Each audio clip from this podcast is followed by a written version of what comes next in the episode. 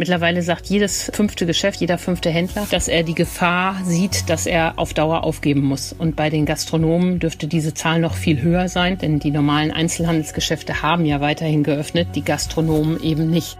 Wie steht es gerade um die Gastronomie und vor allem, wie geht es weiter, wenn sie auch im Dezember geschlossen bleibt? Wird es unser Lieblingsrestaurant nach der Krise noch geben? Auf diese Fragen schauen wir gleich im Podcast. Der Rheinische Post Aufwacher. Der Nachrichtenpodcast am Morgen. Und wir starten gemeinsam in die neue Woche. Heute ist Montag, der 23. November. Ich bin Julia Marchese. Einen schönen guten Morgen. Ich freue mich sehr, dass ihr dabei seid. Schauen wir zu Beginn direkt erstmal, was das Wetter für heute und die kommenden Tage für uns bereithält. Der Tag startet bei einem Blick nach draußen nicht ganz so schön. Es ist stark bewölkt. Die Höchsttemperaturen liegen auch nur zwischen 11 und 8 Grad. Auch in der Nacht bleibt es stark bewölkt, aber meist niederschlagsfrei. Die Temperaturen liegen bei 6 bis 3 Grad. Aber Achtung, der Deutsche Wetterdienst meldet gebietsweise Frost in Bodennähe. Vereinzelt ist dadurch auch Glätte möglich. Morgen sieht das alles aber schon etwas besser aus. Im Tagesverlauf sind einige sonnige Abschnitte drin und es bleibt niederschlagsfrei. Die Höchsttemperaturen liegen bei 7 bis 9 Grad. In der Nacht dann gering bewölkt, vereinzelt sind im Bergland auch Nebelfelder möglich. Die Tiefstwerte liegen dann bei 8 bis 5 Grad. Am Mittwoch dann wieder recht ähnlich, leicht bewölkt und es bleibt niederschlagsfrei bei einem Temperaturanstieg auf bis zu 12 Grad. Die Restaurant- und Barbesuche in diesem Sommer haben den meisten von uns wieder etwas Normalität in den Alltag gebracht. Durch die stark ansteigenden Corona-Fallzahlen müssen alle Gastronomiebetriebe derzeit trotz Hygienekonzept geschlossen bleiben. Das Einzige, was jetzt noch geht, ist also das To-Go-Geschäft. Aber reicht das den Gastronomen, um sich auch weiterhin finanzieren zu können? Der sogenannte Teil-Lockdown trifft die Branche zum zweiten Mal in diesem Jahr. Am Mittwoch treffen sich die Ministerpräsidenten, um darüber darüber zu beraten, wie es weitergehen soll. Wenn man sich aber die aktuelle Situation und die Corona-Fallzahlen mal anschaut, haben die meisten Gastronomen die Hoffnung, dieses Jahr noch öffnen zu können, längst verloren. Wie es derzeit um die Gastronomie in NRW steht und wie es nun weitergehen soll, darüber spreche ich jetzt mit RP-Wirtschaftschefin Antje Höning. Einen schönen guten Morgen. Hallo, guten Morgen. Um die Gastronomie zu unterstützen, hat die Regierung ja staatliche Hilfen versprochen, die sogenannte Novemberhilfe. Wir haben jetzt Ende November und wenn ich das richtig verstanden habe, dann ist die Hilfe noch gar nicht bei den Gastronomen angekommen, oder? Ja, das ist ein sehr großes Problem, ähm, dass die Gastwirte nach wie vor auf ihr Geld warten. Ich habe mit Ingrid Hartges gesprochen. Das ist die Hauptgeschäftsführerin des Branchenverbands DEHOGA. Und die sagt, wir erwarten, dass die Bundesregierung konkret mitteilt, wann die Novemberhilfe beantragt werden kann und wann die Gelder auch ankommen, wo sie dringend benötigt werden. Und das ist ja wirklich skandalös, dass die Menschen noch nicht mal das Geld beantragen konnten, geschweige denn, dass es auf ihr Konto geflossen ist. Und wenn die Gastronomen die Hilfe dann irgendwann mal bekommen, was genau beinhaltet die? Als der Teil-Lockdown im Oktober verkündet wurde, ähm, hat die Bundesregierung ja im selben Atemzug richtigerweise gesagt, dass den Gastronomen ein Großteil ihres Umsatzes ersetzt wird. Konkret 75 Prozent des durchschnittlichen Umsatzes aus dem November 2019 sollte ihnen ersetzt werden. Das war eine faire Regel, eine richtige Regelung. Schließlich hat die Gastronomie ja ein Opfer für die gesamte Gesellschaft getragen, weil die ähm, schließen, konnten andere Teile offen bleiben. Und da ist es natürlich vollkommen richtig, dass der Staat im selben Atemzug sagt, wir erstatten euch die Umsätze. Allerdings ähm, ankündigen und nichts tun ist natürlich äußerst problematisch und bei dem aktuellen Bundeswirtschaftsminister ja leider sehr häufig der Fall. Äh, man fragt sich, äh, warum die, die IT nicht äh, schnell genug auf die Beine kriegen oder wo es hakt. Also da kann man nur appellieren, macht schneller, damit die Gastwirte und Hoteliers ihr Geld bekommen. Wenn man jetzt durch die Straßen läuft, kann man ja häufig schon sehen, dass viele Lokale schon geschlossen und die Krise nicht überstanden haben. Gibt es da schon eine konkrete Zahl, welche Auswirkungen die Krise bereits auf die Gastronomie hat? Ja, auch da hat äh, der DEHOGA-Verband ähm, sehr konkrete Zahlen. Von März bis November haben die Wirte und Hoteliers schon rund 32 Milliarden Euro an Umsatz verloren. Und der Dezember ist für die natürlich auch ein sehr wichtiger Monat. Ähm, acht Milliarden Euro Umsatz machen die dort im Schnitt. Ähm, wenn jetzt die Gastronomie weiter geschlossen bleibt, wird es keine Weihnachtsfeiern geben und keine weihnachtlichen Abendessen äh, mit Familien und Freunden dort, dann geht das Geld auch nochmal flöten. Und äh, bei vielen Gastronomen sind ja jetzt schon die Rücklagen ähm, weg. Äh, wenn es am Mittwoch also eine weitere Schließung der Gastronomiebetriebe verfügt wird, muss A einmal die Hilfe verlängert werden und dann muss natürlich auch dieses Geld endlich fließen. Also könnte es schon dazu kommen, dass in naher Zukunft mein Lieblingsrestaurant vielleicht gar nicht mehr da ist? Ja, das kann man so sagen, dass das äh, der Fall sein könnte. Ähm, vor allen Dingen dann eben, wenn das Geld nicht fließt. Die Chefin vom DEHOGA sagt so schön, aus der Novemberhilfe muss eine Winterhilfe werden. Jeder Tag, der geschlossen bleibt auf staatliche Anordnung, muss entsprechend kompensiert werden. Und tatsächlich ist die Lage eben schon äh, sehr problematisch. Das zeigen auch Zahlen, die der Handelsverband für NRW sagt, ähm, dass einfach die Besucherzahlen in den meisten Einkaufsstraßen Straßen in NRW sich halbiert haben. Wenn es keine Restaurants mehr gibt, die Menschen in die Stadt ziehen und äh, die anderen Menschen auch Sorge haben, dass sie sich dort infizieren, bleiben sie eben weg. Also die Menschen reduzieren ihre Besuche in der Stadt und so ist die Zahl der Passanten um die Hälfte eingebrochen. Das merken natürlich äh, alle Geschäfte, ähm, auch die, die noch nicht mal einen Lockdown haben, wie gerade die Gastronomie.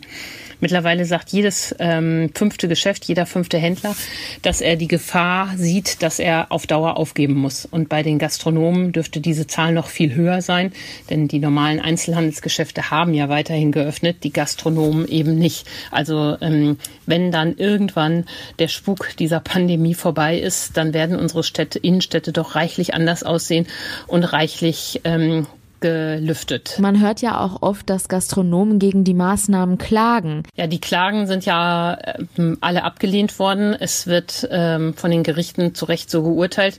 Wir haben eine Pandemie-Ausnahmesituation. Ähm, wenn der Staat zum Schutz und zur Rettung von Leben Gaststättenschließungen verfügt, ähm, dann muss das die Branche im Sinne des höheren gesellschaftlichen Interesses akzeptieren. Das tut der DEHOGA, das tut die Branche auch. Sie sagen, wir bringen ein Opfer für die Gesellschaft, das ist in Ordnung, aber wir müssen kompensiert werden. Und auf diesem Punkt kann man nicht oft genug rumreiten. Also die Klagen werden die Schließung nicht aufhalten, aber die politische Forderung der Branche ist absolut berechtigt und muss endlich in Berlin ankommen. Was kann ich persönlich denn jetzt tun, um die Gastronomen zu unterstützen? Vielleicht mehr auf das To-Go-Angebot zurückkommen? Ja, genau. Mehr kann man da nicht tun. Zu ist zu. Man kann ne, vor Ort nicht helfen. Aber ähm, das ist doch wirklich eine gute Maßnahme. Äh, sei es, dass man ein Gänsetaxi ordert, das einem die Weihnachtsgans fürs Weihnachtsessen bringt.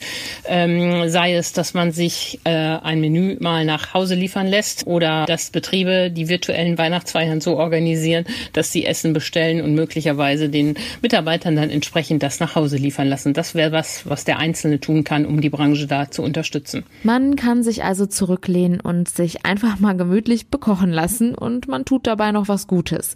Vielen Dank für den spannenden Einblick in das Thema, Antje Höning.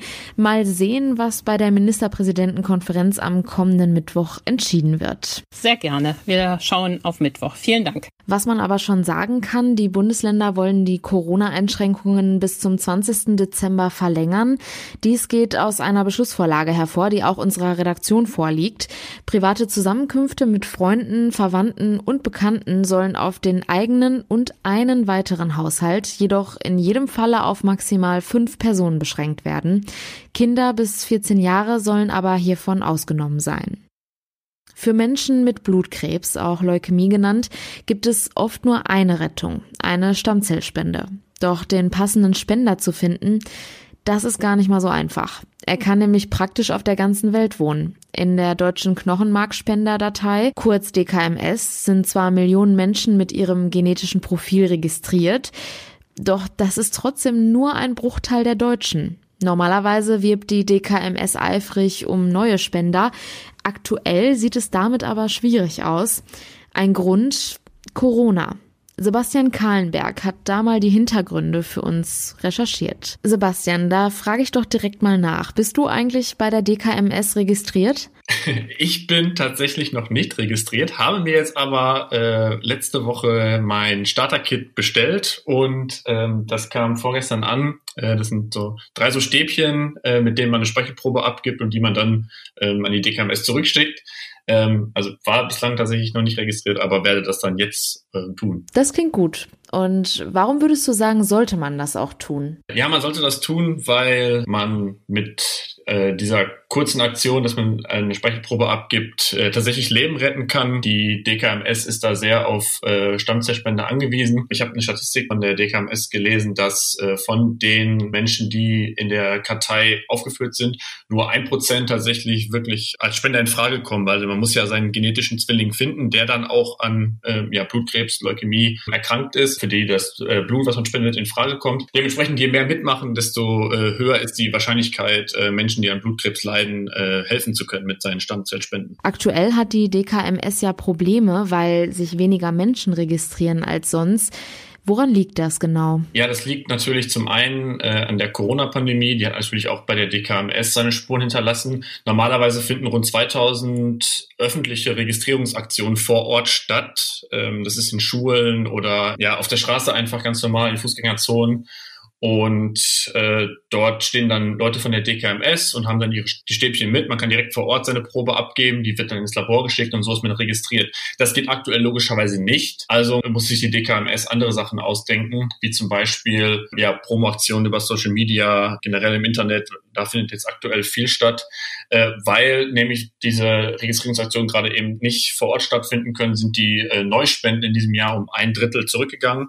Also wir haben ein Drittel weniger Neuspender, die sich in diesem Jahr registriert haben und dementsprechend hat sich aktuell viel ins Internet verlagert und natürlich viel auf Social Media. Wie sieht das aus auf Social Media? Was passiert denn da? Ja, ich habe äh, ein Beispiel aus Ratingen gefunden. Äh, da ist ein 26-Jähriger an Blutkrebs erkrankt und seine Freunde, seine Schulfreunde haben für ihn einen äh, Social-Media-Kanal bei Instagram eingerichtet, der jetzt nach knapp drei Wochen auch schon über 700 Follower hat. Äh, die Seite heißt 5 für Micha und dort wird einfach je, also jeden Tag ein Post, ein bis zwei Posts ähm, bei Instagram reingestellt, wo es dann um alles Mögliche geht. Also seine Zeit jetzt im Krankenhaus, wie er mit der Situation fertig wird und natürlich auch viele Aufrufe an Leute, dass sie sich äh, bei der DKMS als Stammzellspender registrieren lassen. Also das ist so ein Beispiel, wie jetzt dann aktuell viel Werbung gemacht wird, um auch in dieser schwierigen Pandemiezeit, die ja auch für viele Leute nicht einfach ist, trotzdem weiterhin zu zeigen, hey, die DKMS braucht Unterstützung und es gibt viele Leukämie oder generell Blutkrebserkrankte, die weiterhin eure Hilfe brauchen. Und nur um das nochmal zusammenzufassen, wenn man sich registrieren lässt, heißt das nicht automatisch, dass man sich jetzt zu einer Stammzellenspende verpflichtet.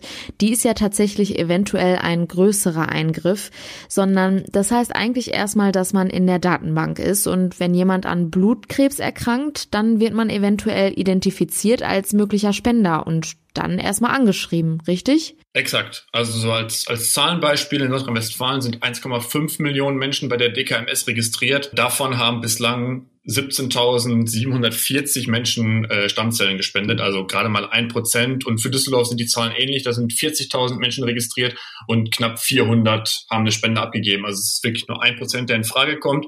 Und ich habe zum Beispiel auch mit äh, Marin Bauchmüller aus Köln gesprochen. Die hat sich 2011 registriert, weil sie auch über Social Media damals den Aufruf gesehen hat. Das war äh, damals noch so StudiVZ-Zeiten.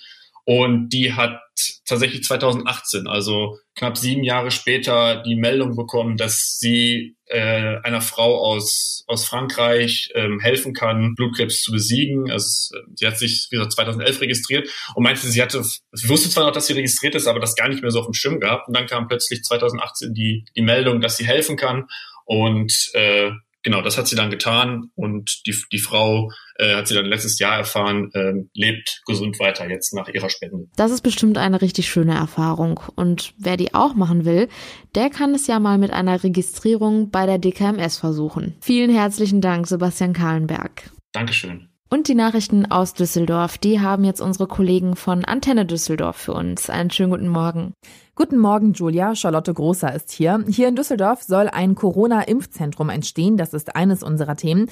Außerdem ist den Düsseldorfern zu Weihnachten in diesem Jahr besonders die gemeinsame Zeit mit der Familie wichtig und Geschenke eher weniger. Das hat eine Umfrage ergeben. Und wir schauen zurück auf die Entwicklung der Corona-Zahlen am Wochenende. Der Bund, das Land NRW und unsere Stadt arbeiten mit Hochdruck an der Organisation von Impfungen gegen das Coronavirus. Heute trifft sich NRW-Gesundheitsminister Laumann mit den Landräten und den Oberbürgermeistern, um über die Einrichtung von Impfzentren und über das weitere Vorgehen zu sprechen. Antenne Düsseldorf-Reporter Robert Jans mit den Infos dazu. Bei den Gesprächen geht es auch um die Logistik und die Lagerung eines möglichen Impfstoffes. Rund 20 Millionen Spritzen hat das Land bereits bestellt. Auch in Düsseldorf soll es mindestens ein Impfzentrum geben. Der städtische Hallenbetreiber D-Live und die Messe stehen als potenzielle Partner bereit. Für die Beschaffung und die Auslieferung des Impfstoffes Impfstoffes ist die Bundesregierung verantwortlich. Die Impforganisation und die Beschaffung von Spritzen und Kanülen ist Aufgabe des Landes. Kanzlerin Merkel rechnet damit, dass schon im Dezember die ersten Dosen Impfstoff produziert werden können. Gesundheit und gemeinsame Zeit sind den meisten Düsseldorfern wichtiger als Weihnachtsgeschenke. Das zeigt eine aktuelle Umfrage der FOM Hochschule. Daran teilgenommen haben über 1700 Düsseldorfer. 71 Prozent der Befragten gaben an, sich beim Einkaufen in der Stadt nicht sicher zu fühlen, trotz Hygieneauflagen. Deswegen wird in diesem Jahr vermutlich noch mehr im Internet bestellt. Zudem wollen drei von vier Befragten dieses Jahr lieber gemeinsame Zeit verschenken, anstatt materielles. Außerdem fällt an der Umfrage auf, dass nur rund ein Viertel der befragten Düsseldorfer an den Feiertagen zum Schutz der Gesundheit auf Familienbesuche verzichten möchte. Hier in der Stadt bleibt die Zahl der Corona-Neuinfektionen auf einem hohen Niveau. Die wichtige Kennziffer der Neuinfektionen je 100.000 Einwohner binnen sieben Tagen gab das Gesundheitsamt der Stadt für Sonntag mit 150,8 an. Über das Wochenende gesehen ist dieser Wert zwar kontinuierlich gesunken, allerdings wird der wichtige Warnwert von 50 immer noch deutlich überschritten. Die Zahl der Menschen, die das Virus im Körper tragen, liegt aktuell bei 1015. Das sind fast 90 Menschen weniger als am Vortag. Die Zahl der Menschen, die im Krankenhaus behandelt werden müssen, hat sich über das Wochenende kaum verändert. Sie liegt aktuell bei 181. Fast jeder fünfte Patient liegt dabei auf einer Intensivstation. Das war's soweit von meiner Seite aus. Zum Nachlesen stehen diese und auch viele weitere Meldungen auf unserer Homepage antennedüsseldorf.de und zu hören gibt es die Lokalnachrichten von Antenne Düsseldorf immer um halb bei uns im Radio. Blicken wir nun noch auf die weiteren Meldungen, die heute wichtig werden. Im Prozess um den Missbrauchskomplex Münster werden heute die Plädoyers erwartet. Die Staatsanwaltschaft hat bereits mehrere Anklagen gegen insgesamt neun Personen erhoben. Das Verfahren am Landgericht Münster findet zum Schutz der jungen Opfer auch unter Ausschluss der Öffentlichkeit statt. Ein Urteil könnte bereits am kommenden Freitag gesprochen werden. Reiserückkehrer aus Corona-Risikogebieten im Ausland müssen in NRW vorerst nicht mehr in Quarantäne. Das hat das Oberverwaltungsgericht entschieden. Nun will die Landesregierung nach der Auswertung des Urteils in der kommenden Woche über die dauerhafte Anpassung der Einreiseregelungen in NRW entscheiden. Das teilte das Gesundheitsministerium der deutschen Presseagentur mit.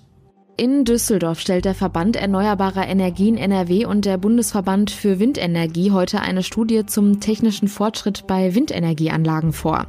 Ein kleiner Vorgeschmack aus der Studie. Sie besagt, dass allein auf den bisher ausgewiesenen Flächen die Windstromerzeugung bis 2030 verdoppelt werden kann. Und das war der Rheinische Post Aufwacher vom 23. November 2020. Wie gefällt euch unser Podcast? Bewertet uns doch gerne mal in eurem App Store. Wir würden uns sehr über euer Feedback freuen.